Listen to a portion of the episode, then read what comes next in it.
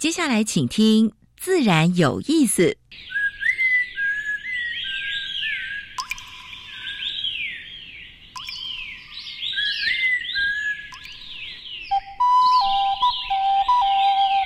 大自然是最能启发人心、最迷人的教室。透过鸟语、虫鸣，顺着山峰、水流，教给我们自然万物的盎然趣味与生命智慧。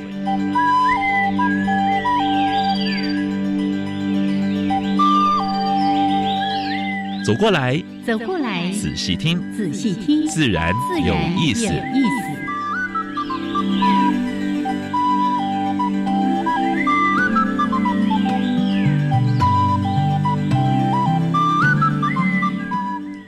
Hello，亲爱的听众朋友们，大家好，欢迎收听教育电台。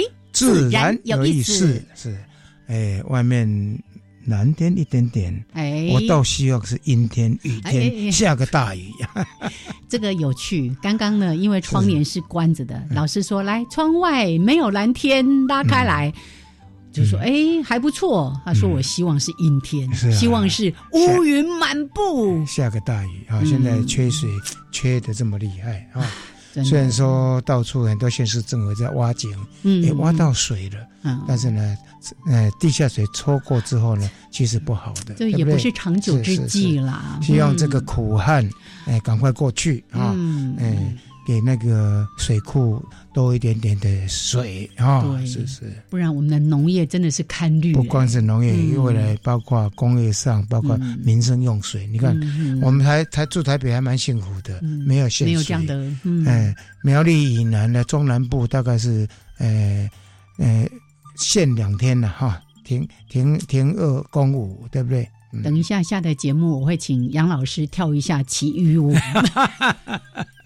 好，来开玩笑，但是你，真的诚心的祈祷。不过还是大家节约用水了哈，是是是，OK，养成习惯。是的，是的。节约用水，也要节约用电，因为呢，夏季的用电高峰快来了。对，好，我请大家真的养成好习惯。嗯，好来，还是回来说一下，我们在每一次节目的一开始为大家安排的两个小单元。第一个单元是自然大小事，跟大家分享过去一个礼拜全世界跟台湾发生过比较重要的生态、环保还有农业的事情。嗯，第二个单元是，诶，燕子今年。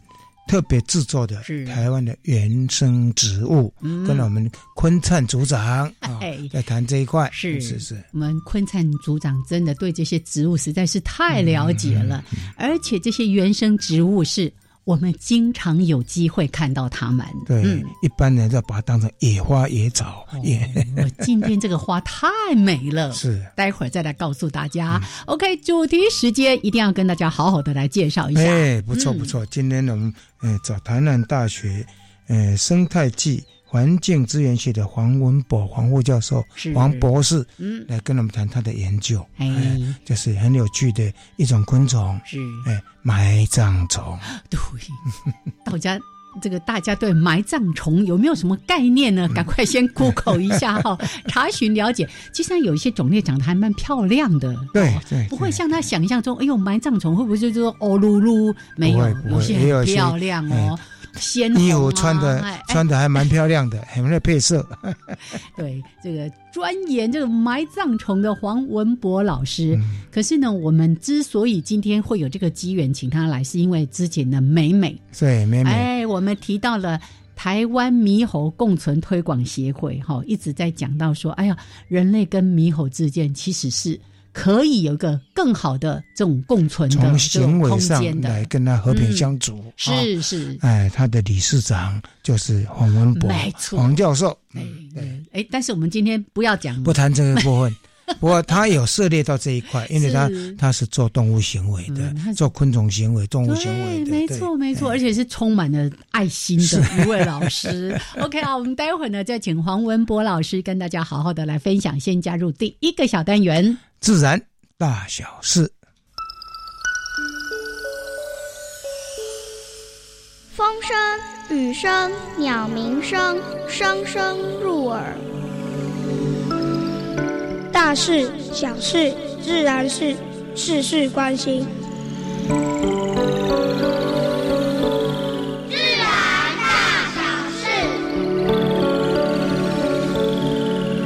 还是跟大家提醒一下，新冠肺炎并没有因为说疫苗打了之后，哎，它人数就变少哦。没有。那最近台湾也一样啊，可能面临社区感染的问题，因为印尼技师发生印尼机师的问题。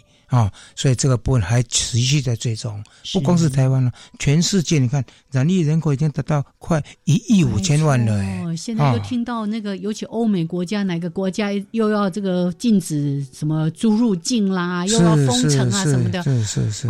光欧盟你看那就弄得一场乱，那种那媒体上可以看到，他还在示威，也不戴口罩的。对不对？还有大型聚会也不戴口罩，怎么可以这样？是是，所以这个部分哈，在台湾我们还是养成习惯，嗯，戴上口罩，勤洗手啊，保护自己，哎，保护别人，是是的，嗯，好。五十 percent 俱乐部希望落空哦，用这个标题实在让大家蛮伤心的啊。拜登他是主张绿电的，对不对？也主张减碳的，他希望在二零三零年各国都能够承诺呃减半，但是。呃，他招邀集这些呃元首这些首脑，但是呢，好像都没有达到这个目标。大家不给力呀，嗯，而且呢，都有的甚至，呃，像中国都排到二零六零年啊，所以这个部分的话呢，我想台湾还是要加油了哈。好，聚焦土地早教，还有包括碳排哈，地球日我们的环团，哎，有蛮多人跟蔡总统。见了面啊，提出五十一项的建言，但是其中针对早教，好像给环团是政府好像无感，嗯啊，这个部分的话，我们希望我们的呃执政当局啊，要好好考虑的人民，考虑台湾环境的未来啊。二零二一年环境金嗨奖，金嗨啦，金嗨了哈，金嗨奖啊，点名国呃国内的五大污染公司，哎。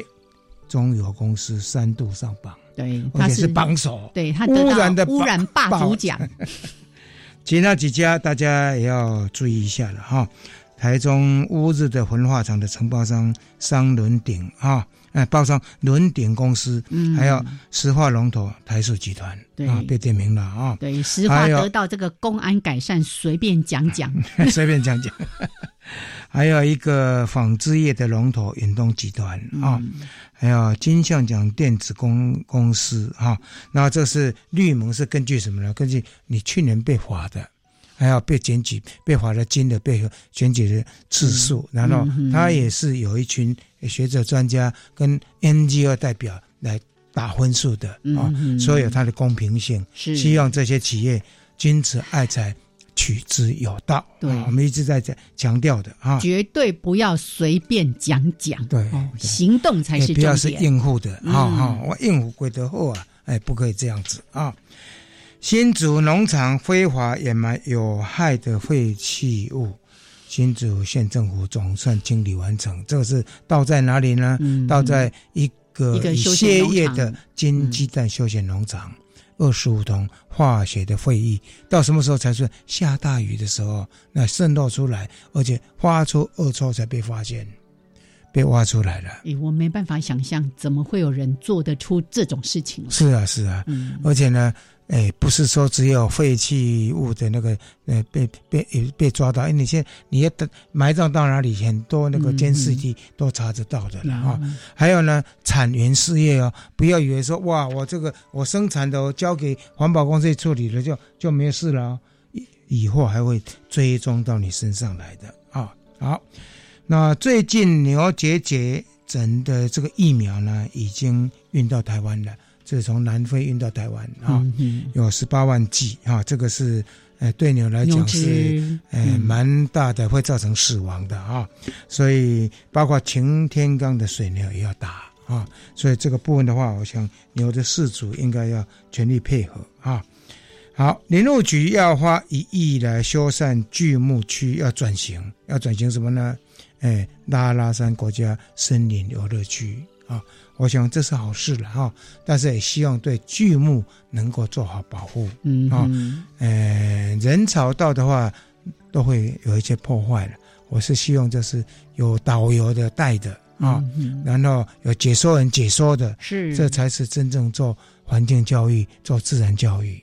而且是一个有品质的旅游。对对对嗯，希望能够创生，能够为地方带来那个那个生意，但是也要真的是诶、保护到基地啊。嗯迎接飞行三千公里的教课教课，台东发起守护鸟的育婴场所。啊，你知道哈好温馨哦。哎，这个是在哪里呢？嗯就是在那个台东的沙滩繁殖，在在哪一个沙滩？嗯资本溪口。是啊好，这个部分的话，我们嗯、台湾嗯、赏鸟的这些呃这是团体是还有 NGO，就是因为那个地方也是被民众经常活动的地方。谢谢荒野，谢谢鸟会们，大家一起在努力。是最后，再或者跟大家分享的是，全球生态完整的原野地只剩下三 percent，三 percent 哦。包括你认为是荒地的，或者过去的一些草地没有什么价值，或者那些呃是呃废弃的什么什么什么再生林啊，那都没有什么价值。事实上，那就是野生动植物的避难所啊。所以全世界只剩下三 percent，台湾老乡恐怕搞不好连三 percent 都不到。有啦，台湾因为有很多的高山，是大家没有办法去破坏。但是拜托一下，真的，包括浅山地带，包括我们不是在提到跟猕猴之间的冲突，跟很多野生动物的冲突，那些都没有保护区的，对，对不对然后？都嗯来自人类一直往大自然所求。对。好有一点用嗯伤感的来做 ending，、是 等一下听比较轻松的。哎燕子跟大家分享台湾的原生植物。对，交给我喽。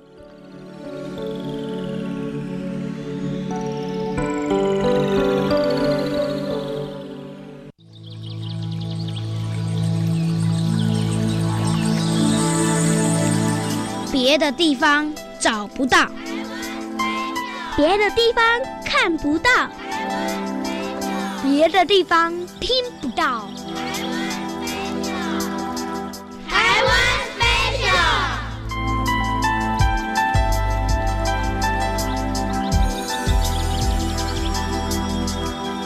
好，欢迎朋友们继续加入教育电台，自然有意思。为大家安排的是我们台湾 special 的这个系列的主题。好，今年度呢，我们讲台湾原生植物，不止带着大家到野外去看原生植物，还想着，哎，这些原生植物如果有机会可以就陪伴在我们生活的周遭，那有多美呢？来。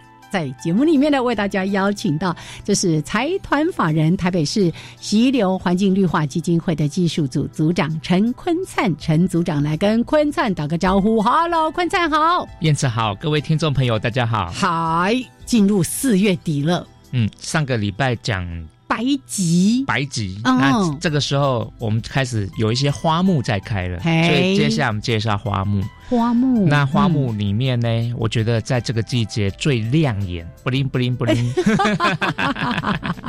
那就是谁啊？就是金丝桃。哦，我看过金丝桃，真的是不灵不灵的金黄色的花朵，对不对？很鲜黄，哦那个感觉比鹅黄色还要黄一点，就很亮，很亮很亮，很，纯，哦纯度很高。对对对对对。然后古人就叫它金丝桃，它怎么嗯形容哈、嘿。就是花像桃子形五瓣嘛哈，哦桃花形五瓣，是。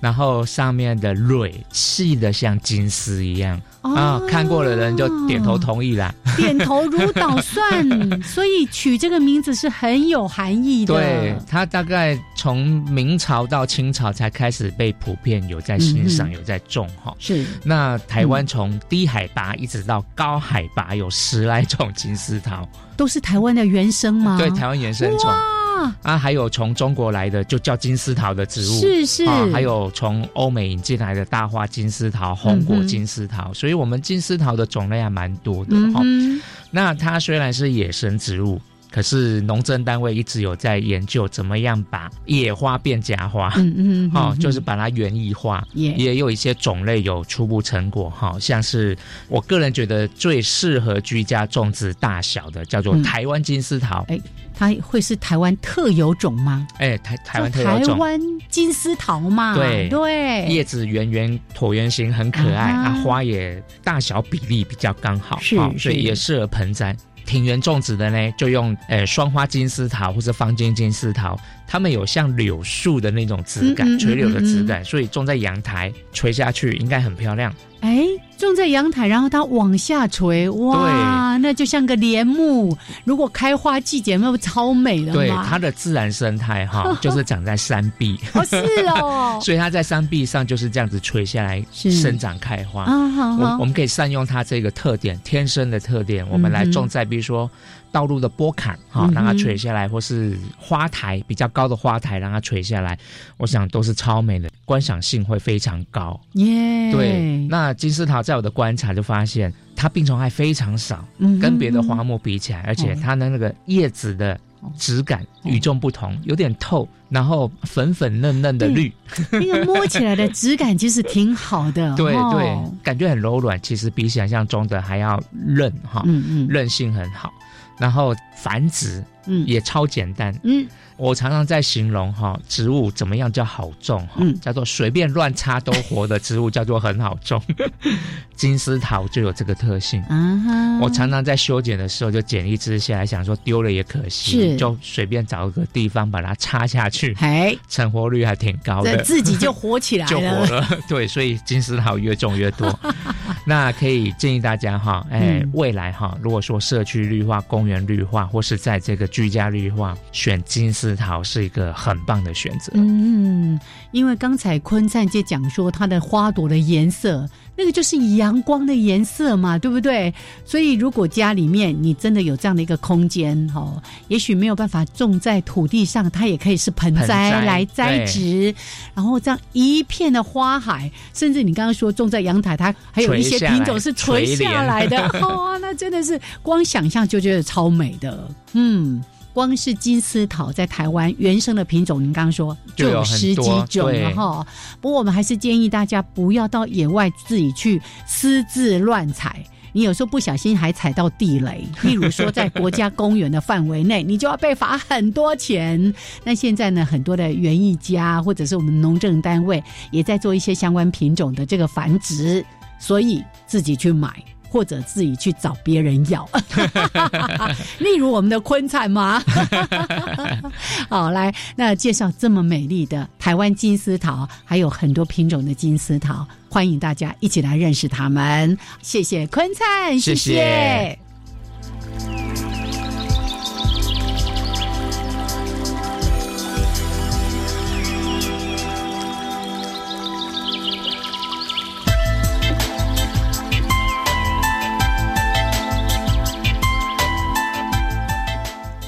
好，现在时间是上午的十一点二十三分，欢迎朋友们继续加入教育电台，自然有意有思，我想平视。我是燕子，哎，现在到我们节目中的是台南大学生态暨环境资源系的副教授黄文博黄博士。是黄老师好。好，跟大家打个招呼。大家好，好，今天真的很开心哦。那缘由呢，刚才已经跟大家提了，那个还有他有一个非常重要的工作，就是台湾猕猴共存推广协会的理事长。但那个我们上次已经请美美说了哈，所以今天呢，就来谈谈老师他专注研究的一个动物。对，嗯那个动物是蛮有趣的动物，嗯叫做埋葬虫。是不是先把埋葬虫的习性跟大家介绍一下？为什么会取这个埋葬？嗯、蛮特别的名字。到底是他埋葬别人，还是别人埋葬他呢？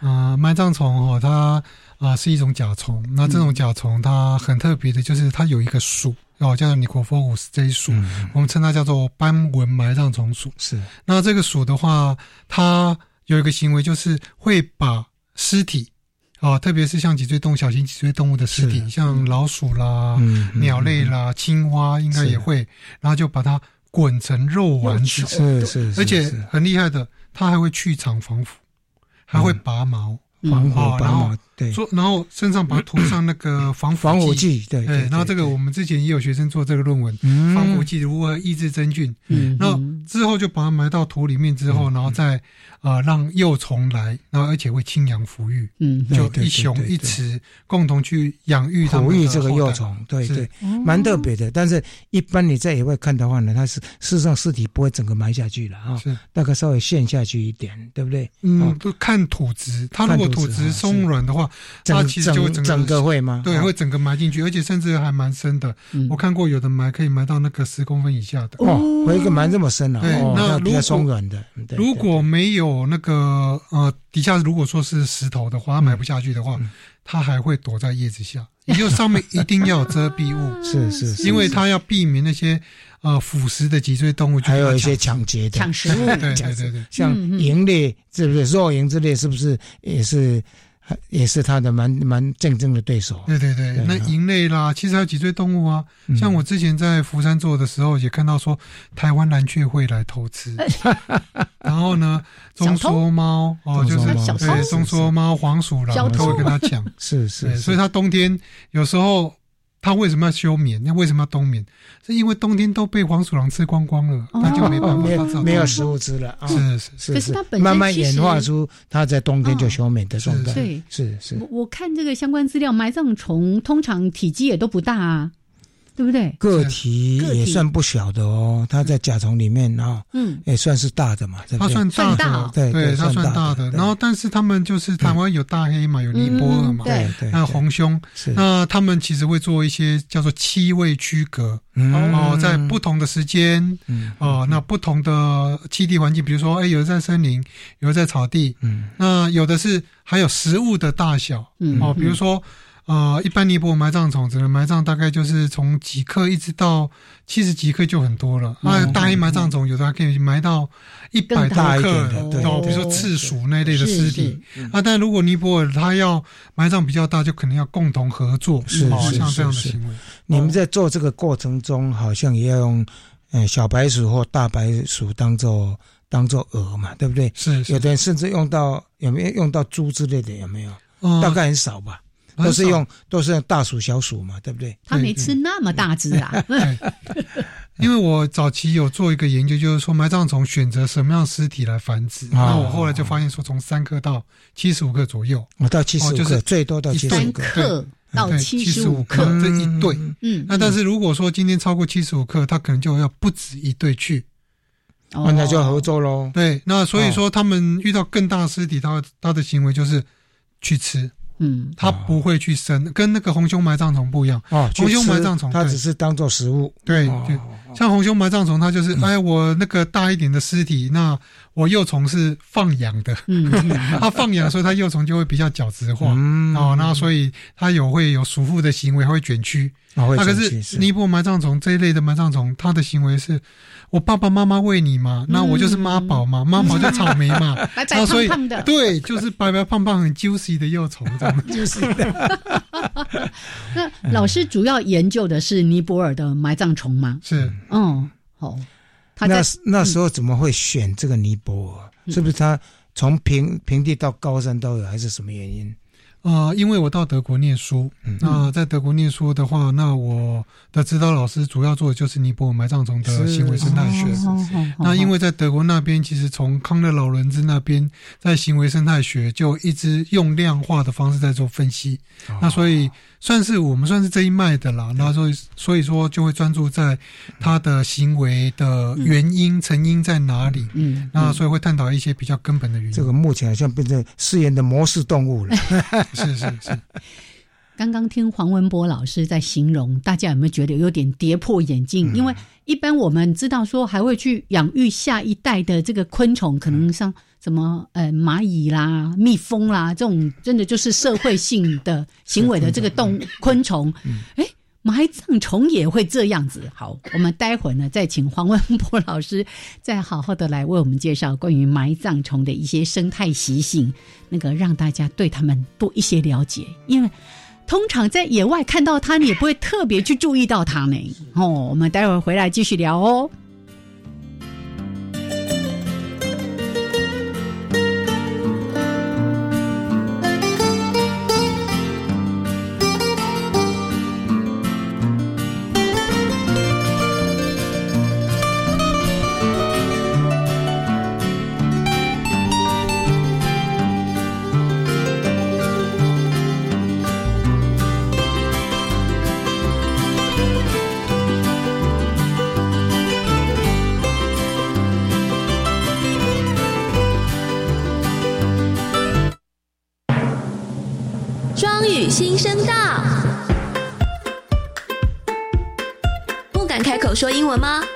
就先用听的吧。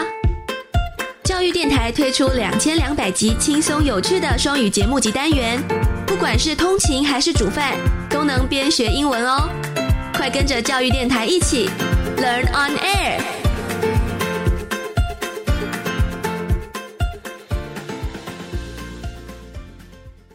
我是国立台东高中蔡美瑶校长。随着各校完备三年课程地图的架构，其实一位高中生是可以在高中阶段适性探索，不管是自主学习、多元选修、加深加广，或者是社团等相关的课程，都可以让孩子发展自己的优势能力，看见自己的特质。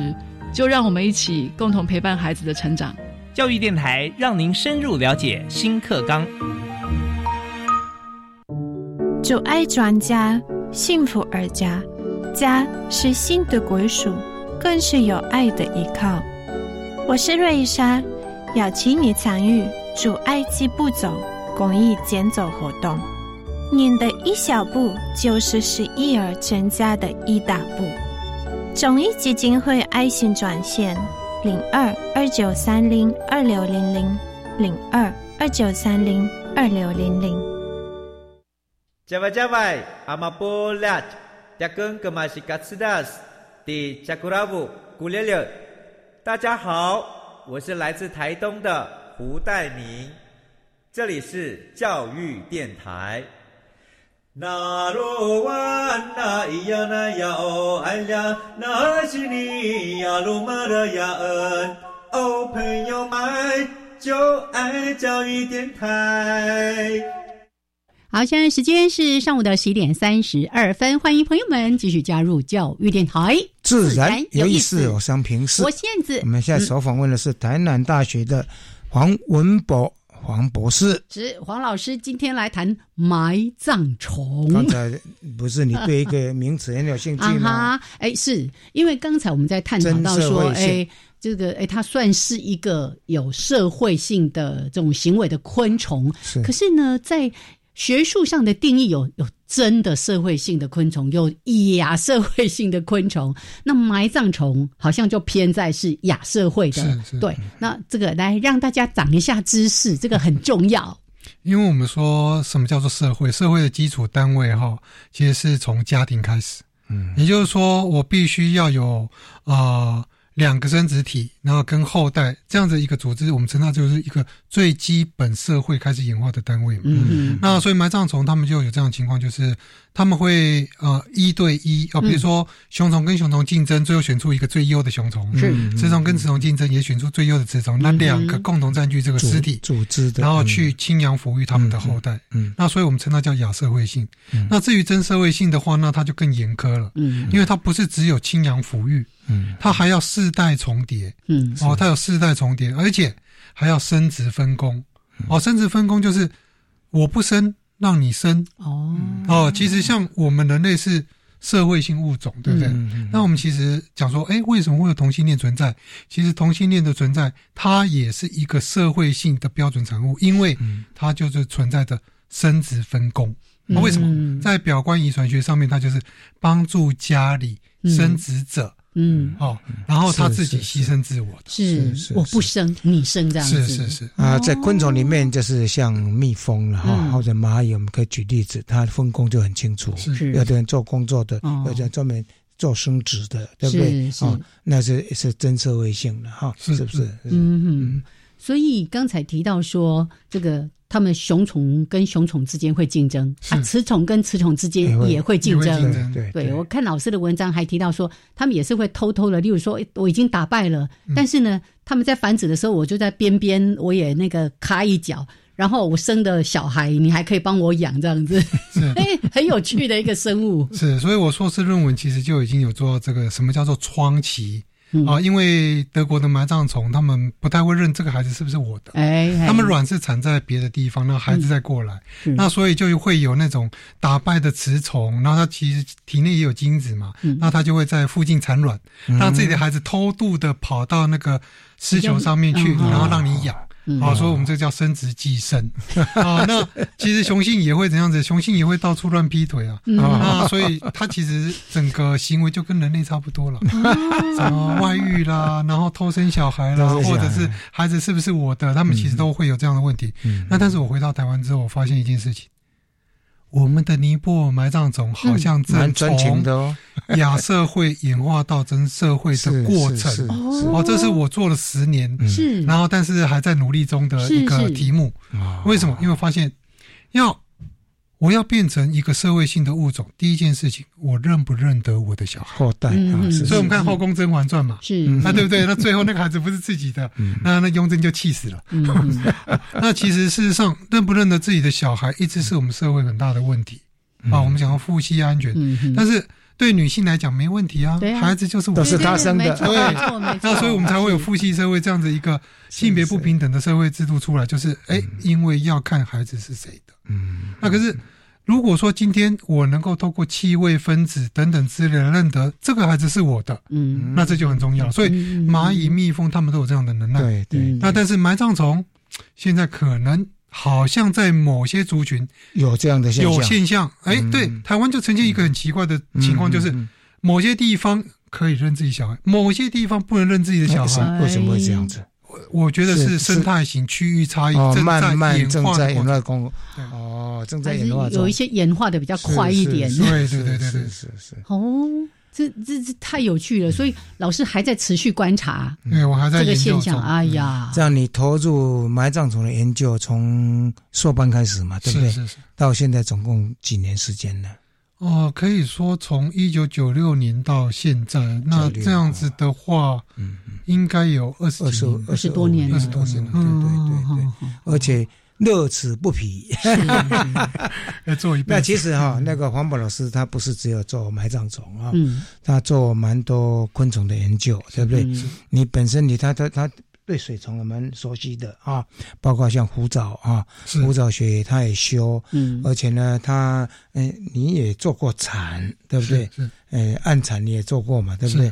那安国锤然后那个暗蚕哈，在在在在台江那边是算优势的蚕种，对不对？是是，而且也帮台江做过资源调查，是。啊，包括出了一本蛮有名的图鉴啊，对不对？那个那个小册子还蛮管用的。台江国家公园的。图鉴，对，然后它有个标题叫“游敏飞林”，啊，啊，听起来很文学是。啊，这是我文青文青，这是我自己拟的四个字，因为。游敏就是，哎，你既然是水域环境，你就有很多的水敏。嗯，那飞林它那边有青林木的，然后还有其他的蚁林啊等等之类的各式各样的，就是内生刺群的，然后或者骨生刺群它都有，所以我就叫游敏飞林。所以，如果我们要让大家呢，完全了解老师这么多的研究领域，时间上是不可能的。所以，我们回来继续讲一下埋葬埋葬虫。对，尤其刚呃，老师有提到说，哎，它会育幼，对不对？是。我们看鸟类育幼什么，我们大家都很有这个经验，都知道他们是怎么样育幼的。那刚刚提到的，像昆虫、蚂蚁，我们大概也知道，哎，埋葬虫它们的育幼行为是怎么样进行的？它其实跟鸟类没有差多少，是哦，真的没差多少。也就是说，他们准备好尸体的资源，然后他把肚子咬破啦，然后把羽毛拔掉啦，涂上防腐剂，做成肉丸子。嗯，好，所以它做成肉丸子，那我们觉得，哎，很很恶心吗？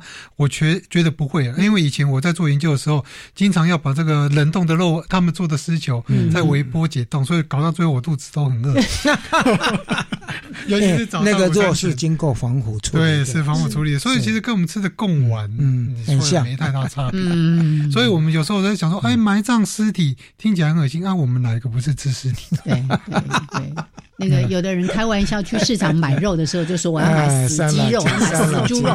其实是事实上就是这样，只是我们会经过一些好的这个食物的储存。可是埋葬虫它本身就有这个。哎，防腐的出厂的这个能力，对，那那个是什么样的物质？好像也有人在做研究。他们啊，就是我之前也有做研究，我有个硕士生，他就做出，哎，他腹部分泌物如何去涂抹在他那个肉丸子上面，然后来抑制真菌的。滋生，嗯嗯，啊，当然未来有没有可能用在食品科学，我不知道。那但是至少说，哎，他也是这样做。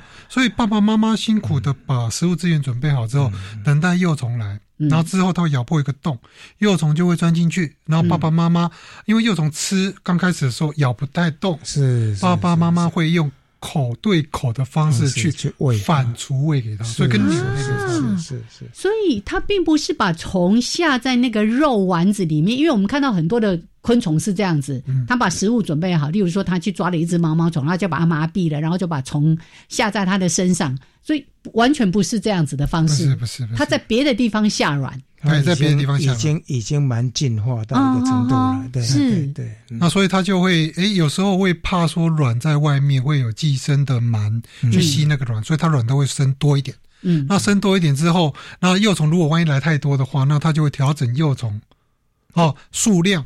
嗯，调整它的数量怎么调整呢？就是当透过我们称它叫做杀婴，杀婴的行为。那其实像儿虐啊等等这类问题，其实也都是这样子。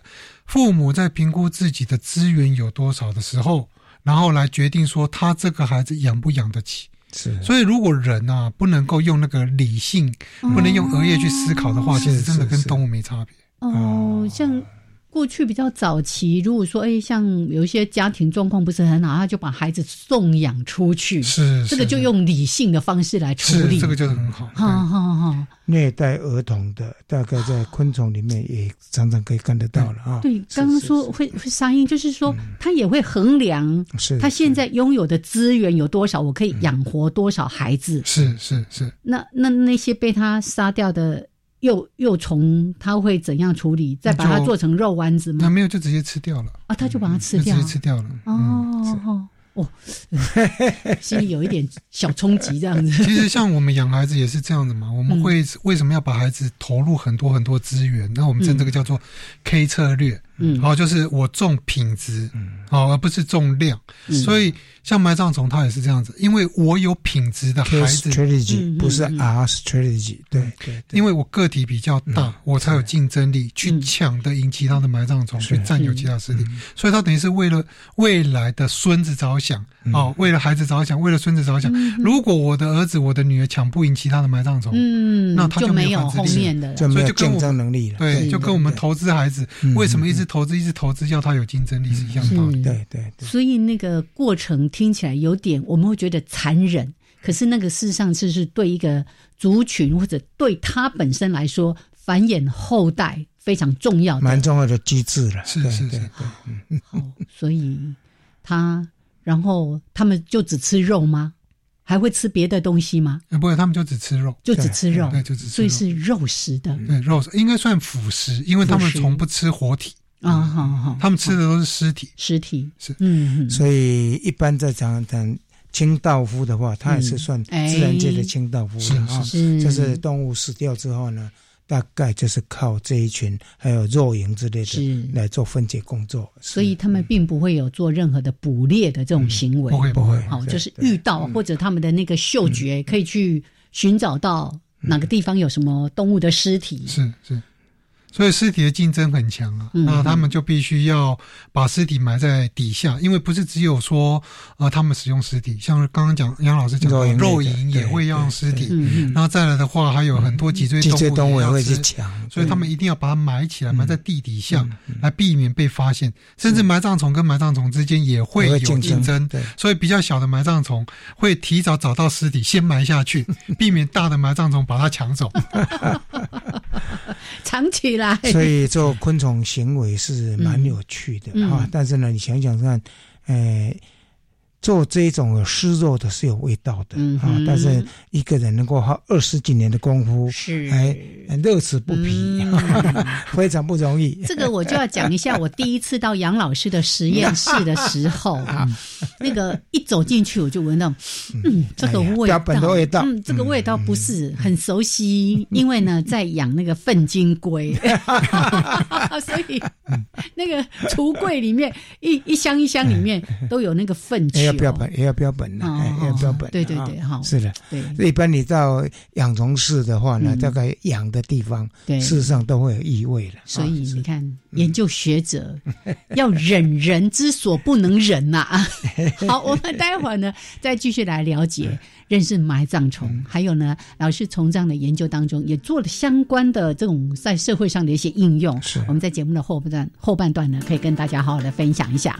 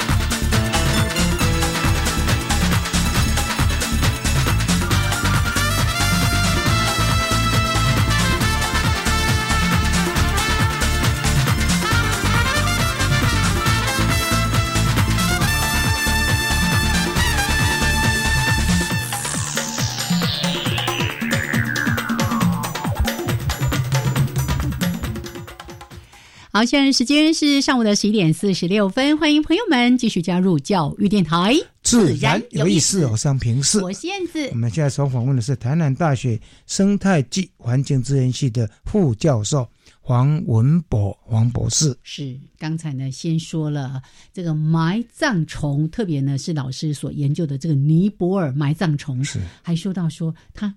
有可能从这个易啊社会性的昆虫，要过渡到变成真现在还继续在演化之中。我们等待老师继续研究哦。那也说到它的一些育幼的行为，可是呢，可能大家就好奇说，哎，像我们知道粪金龟，我们就说啊，往那个。路上走啊，看到有狗大便，看到什么，我们就会蹲下来看看。哎，可能就有粪金龟。那我要去哪里看到埋葬虫？如果你想看的话，埋葬虫哦，走到森林里面就很容易看得到。其实阳明山就有，嗯，是啊。尼泊尔埋葬虫，我以前也在阳明山有走到，是是。然后在其实只要在稍微海拔高度一点的地方，那它其实要求的温度还蛮蛮低的，蛮低，就是说温度大概在二十度。哦，二十五度以下，嗯，然后呢，那个他们的尸体不会快速被那个营区给分解掉，是。的那种环境温度，他们才有机会繁殖。大概在乌来、阳明山这一带，哈，是。啊，内湖的山区，四寿山会不会有？四寿山可能太低，太热了，对，太热了，太热的地方它不会有，是是，那凉爽地方才会有。是，所以这样听起来就是它一定要稍微有一点海拔高度，是，那它最高可以分布到，呃。我曾经在那个世纪那个加罗瓦那边有做到过，嗯，然后在宜兰的世纪啊，是。是两三千公尺也都还可以出现这样。现在沈胜峰在做的，好像做不同海拔高度啊，是是那个跟跟它的分布的关系嘛啊，是。是是，中研院也是用埋葬虫这个当做一个模式模式动物在做的，是。是。因为它叫做尼泊尔埋葬虫，我就会想到像我们在高山上会看到什么尼泊尔赖肖啊什么的，就会觉得说，哎，它是不是比较在那个高山海拔要多高的地方？那听起来是，只要如果说就算海拔低一点，只要那个环境是属于比较湿凉的地方，是它就可以。在那个地方存活，但它主要要有尸体资源，所以等于大自然你要有鸟类、有老鼠，有生态要丰富，要有足够的尸体资源，它才愿意。所以我们有时候走到大自然里面，为什么不会闻到尸臭味？嗯，因为就是有这些分解者帮我们把它处理掉。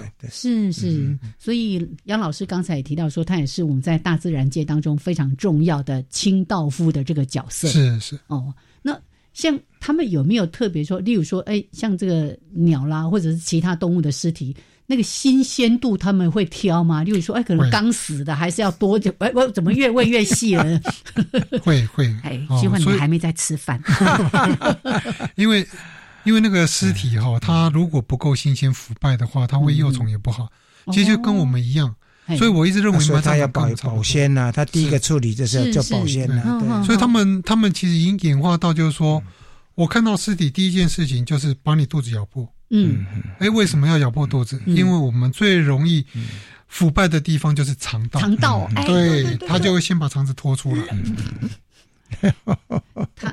例如，他遇到会吃吗？好，我们肠道问他也会吃，会吃。对，哦，先把那个容易腐败的把它拖出来吃掉。是，我们先以老鼠为例啦，就是大家可能会用鸟就会觉得有点不忍心哈。假如说好是一只老鼠，那它就会这样子处理。是，然后你说还会拔毛，对，它会拔毛，然后它会身体哈就顶着旁边的土屋。往下挖，然后边挖边滚，边挖边滚，稍微对。陷下去一下。啊，边拔嘛边挖边滚，然后最后就变成一个一球肉丸子，然后就埋在底下。那个肉丸子不是我们想象中的像那个粪金龟是小小一团，它它它算大球吗？哎，大球啊，就大概我们的贡丸那个大小，就它贡丸那个大小。所以真的是像 贡丸。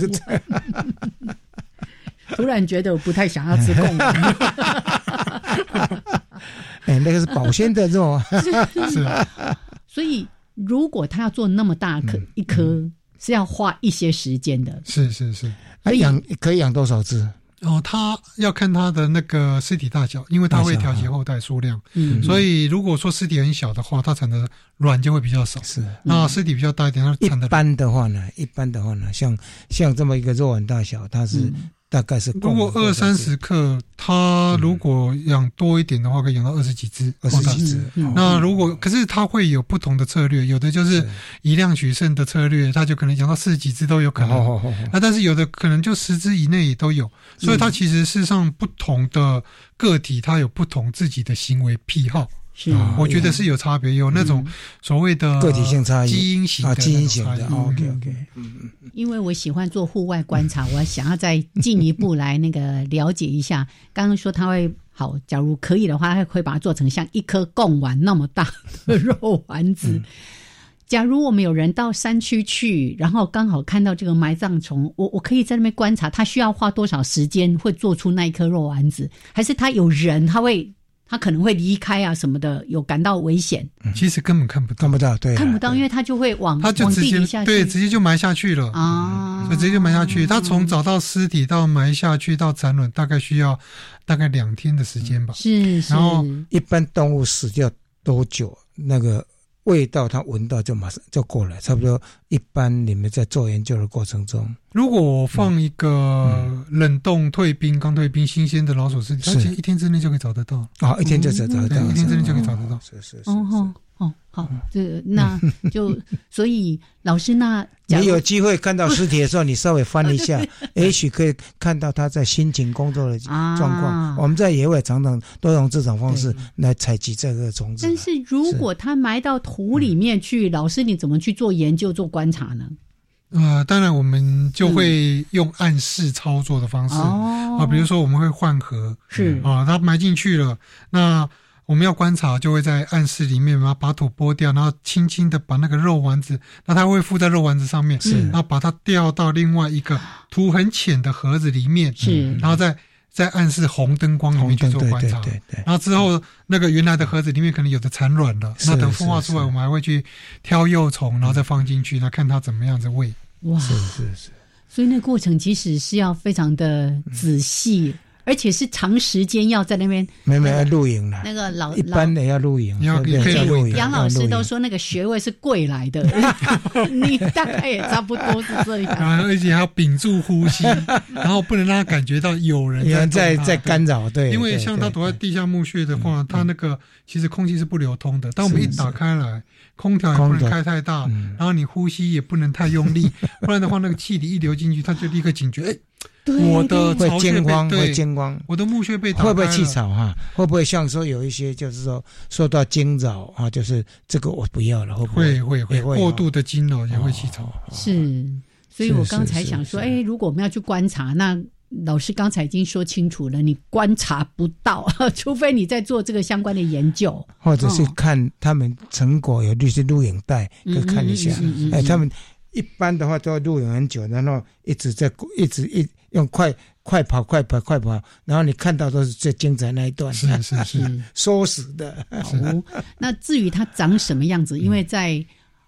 语言上面很难去形容，但是对，知道它是那个鞘翅目的嘛，甲甲虫嘛，哈，那那个样子就是一个甲虫的样子哈，啊，身上有的会有红斑点，还会有什么颜色的斑点？还有台湾就主要是两种嘛，一个是大黑，大黑。啊，那它就全部都是黑色，就黑的，对，全黑的，比较大只。然后尼泊尔的话，它就是它刺鞘上面会有四块橘色的斑，啊，橘色的斑比较橘了，没有那么红。那但是它头顶那边也会有个红斑。嗯那再来的话。它雄虫跟雌虫有个很大的特征，就雄虫会有第二性征，在它的那个头笋啊，就是我们叫唇基的那个地方，它会有一个很大的橘色的斑块。那雌虫的话就非常非常的小。哦，哎，其实蛮好认的啦，是是，但是对我们来讲，哎，搜寻一下，了解我们今天在讲的这这个生物到底长什么样子。好，那最后呢，是不是我们刚才其实有提到说，老师从埋葬虫的研究里面，其实在社会上也有很多的这个应用，你可以稍微帮我们举例连接一下。对，因为埋葬虫它会根据资源来决定说它要养几个孩子，这个其实跟我们人类在育幼的行为有点类似。所以，当如果一个人他的资源不足的时候，或一个家庭资源不足的时候，经常就会有那种。刻意疏忽，我们这样说是疏忽，然后来讹虐的这种事情事情嘛。那所以像这种讹虐的事情，又以哪些小孩子最高风险？嗯，年纪越小，因为投资越少，他越会去哦做那个，所以你投入，所以你在做这个研究过程中，你也有投入在所谓的这方面的服务吗？是是，所以我有开一门课程叫性别演化与性别冲突，然后去讨论到就是说家暴、儿虐、性侵，然后这些社会问题，他们根本成因在哪里？从行为生态学的角度啊，比如说啊，你家暴的原因可能就是一种呃雄性他单方面前置雌性的。不平衡的现象，不平等的现象，嗯，然后这样子的话才会有造成家暴跟性侵的问题嘛，嗯，交配意愿的问题，繁殖意愿的问题。那儿虐的话，就是在我对孩子投资的问题，像埋葬虫，它杀婴也是会只杀在一龄幼虫的时期。哦，最最小的，对，最小的。